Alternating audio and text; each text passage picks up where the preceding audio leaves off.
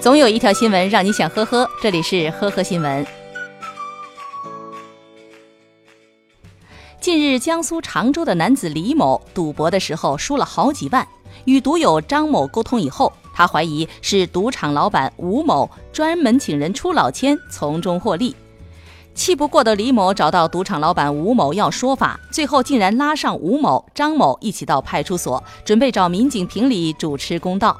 最终，面对自投罗网的涉赌人员，民警将赌场一锅端。目前，赌场老板吴某涉嫌开设赌场罪已被刑拘，而李某、张某等人因为赌博被拘留十天。下面是一则笑中带泪的新闻。还记得二零一八年十二月二十四号，广西崇左一辆载有近二十吨生蚝苗的大货车起火，生蚝变成了烤蚝吗？中新社记者第一时间报道，该新闻在随后两三天内持续成为热点。然而，就在这个时候，记者却接到了母亲的电话。那一整车变烤蚝的生蚝，正是自己家的货物。得知此事的同事炸了：家里都有千万蚝，还那么敬业做新闻，我要更加努力了。一月一号，江苏一男子谢某为了在酒桌上显摆本事，竟然拨打幺幺零，要求派一辆警车送他醉酒的朋友。遭到拒绝以后，谢某辱骂接警员，甚至扬言要投诉。民警赶到现场，将电话录音放出来。谢某认为在朋友面前丢了面子，竟然又对在一旁劝阻的女友大打出手。最终，谢某因寻衅滋事被依法行政拘留。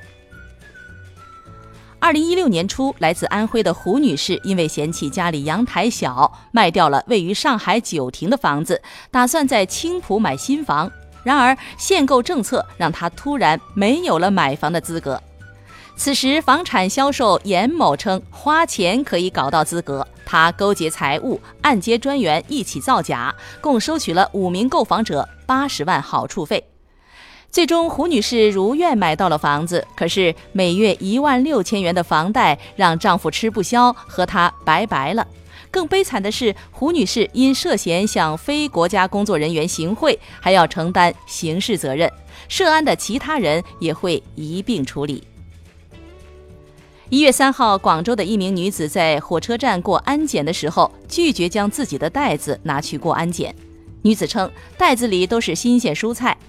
安检机有辐射，会让菜的营养价值大打折扣。被拒绝进入火车站以后，女子情绪激动，当场撒起泼来，不仅用手挡住安全门，还不让其他旅客进站，还将安全门给推倒了。最终，经过民警的教育，女子离开车站，选择乘坐其他的交通工具。感谢收听今天的呵呵新闻，明天再见。本节目由喜马拉雅和封面新闻联合播出。